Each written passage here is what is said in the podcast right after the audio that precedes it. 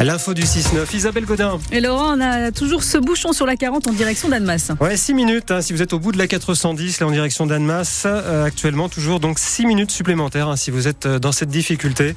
Euh, ça vous concerne donc sur l'autoroute blanche. Une grande douceur encore pour aujourd'hui. Ouais, 16 à 18 degrés pour les maximales en pleine, soleil et nuages. C'est le menu de cette journée. La France rend aujourd'hui hommage à un grand homme. Robert Badinter, le père de l'abolition de la peine de mort. Emmanuel Macron présidera l'hommage national ce midi place Vendôme à Paris. C'est là que se trouve le siège du ministère de la Justice où l'ancien garde des Sceaux exerça sous François Mitterrand. Robert Badinter n'a jamais oublié la Savoie. Il est venu vivre avec sa mère et son petit frère à Cognien pendant la Seconde Guerre mondiale en 1943. Son père avait été arrêté par la Gestapo à Lyon. Robert Badinter était alors scolarisé au lycée Vaugelas à Chambéry. L'établissement reste très marqué par cet illustre ancien élève, Annabelle Galotti. Il y aura bientôt sa photo en noir et blanc dans l'enceinte du lycée. Il y a déjà ses livres paraffés d'une belle écriture bien lisible. Il a fait l'honneur à l'établissement de nous offrir deux livres qu'il a dédicacés. Claude Desbos est le proviseur du lycée. Le dernier livre qu'il a écrit, qui parle de sa grand-mère, et puis euh, bien évidemment le livre qui a mené toute sa vie, qui parle de l'abolition de la peine de mort. La sonnerie du lycée retentit. C'est dans la cour intérieure que Léa Vial-Perrault raconte sa rencontre l'an dernier avec Robert Badinter. Elle l'avait sollicité avec deux deux autres élèves de seconde pour le concours national de la résistance et de la déportation. On a eu la chance d'être reçus à son domicile, donc c'est vraiment très privé. On s'est mis à son bureau, il nous a parlé, on lui a posé nos questions, il a répondu à toutes nos questions. Vraiment, il était très facile d'accès. Si elle en avait déjà un peu conscience, Léa mesure aujourd'hui à l'aune des hommages qui sont rendus à Robert Badinter le privilège qu'elle a eu de passer ce temps avec lui. À Vaugelas, Robert Badinter est évidemment un exemple. Briac Jossaume est élève en terminale.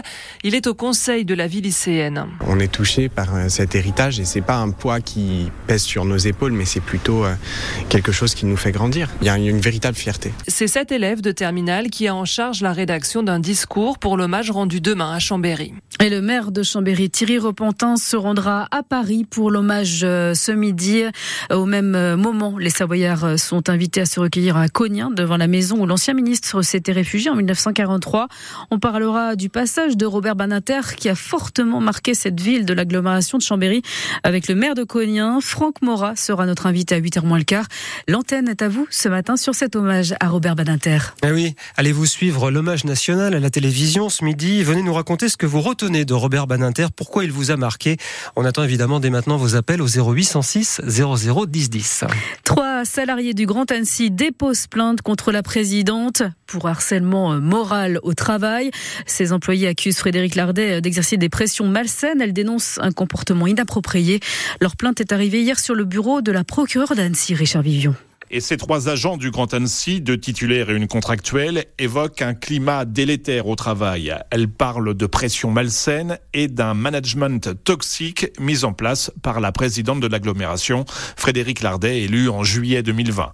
Deux de ces salariés ont vu leur dépression reconnue comme maladie professionnelle et en portant plainte aujourd'hui, elles espèrent ainsi inciter d'autres membres du personnel du Grand Annecy à témoigner, car leur cas, disent-elles, ne serait pas isolé contacté, la présidente de l'agglomération a réfuté toutes ces accusations.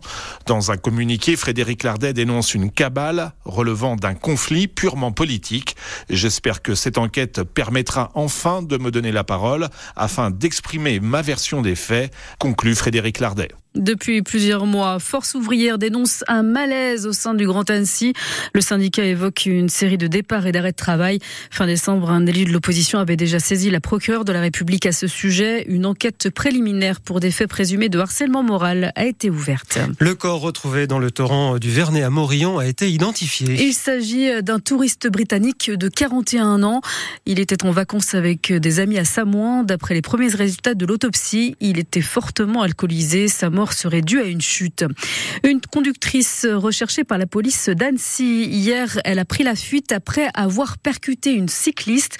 Ça s'est passé vers 7h20 au niveau de la place du Général de Gaulle. La police a lancé un appel à témoins pour retrouver l'automobiliste au volant euh, d'une Mini Cooper noire. On vous a mis les coordonnées du commissariat d'Annecy sur francebleu.fr. La CGT et Sudrail maintiennent leur préavis de grève pour ce week-end. Et grosse galère en perspective hein, pour euh, les vacanciers qui ont prévu de prendre le train.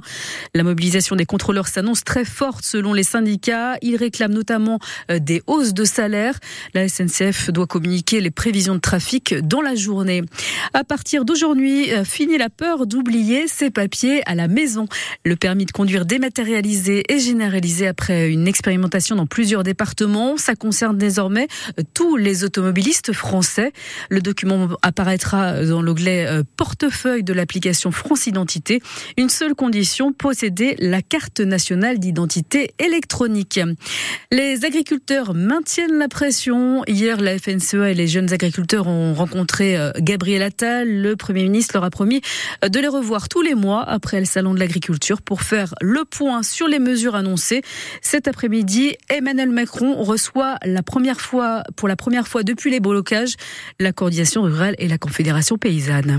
Au mondiaux de biathlon en République tchèque, la razzia des médailles continue. Après euh, trois en or, Julia Simon décroche le bronze pour le 15 km individuel. L'épreuve a été remportée par Lisa Vitozzi qui affiche un 20 sur 20 au tir.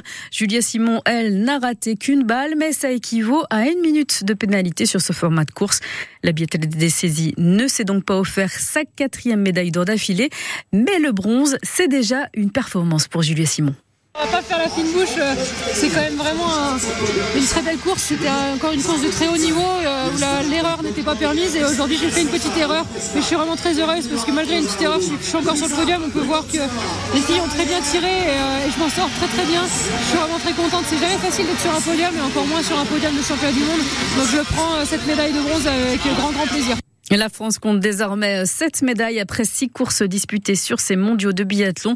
Aujourd'hui, place aux 20 km individuels hommes. Ce soir, les amoureux du foot passeront leur Saint-Valentin devant la télé ou en écoutant euh, la radio. Les choses sérieuses débutent pour le Paris Saint-Germain en Ligue des Champions. Huitième de finale aller face au Basque de la Real Sociedad. C'est à 21h au Parc des Princes. Et puis en hockey sur glace, 39e journée de Ligue Magnus. Les pionniers de Chamonix s'inclinent un domicile face à Bordeaux 4 à 3. Les Chamonniards sont 8e au classement.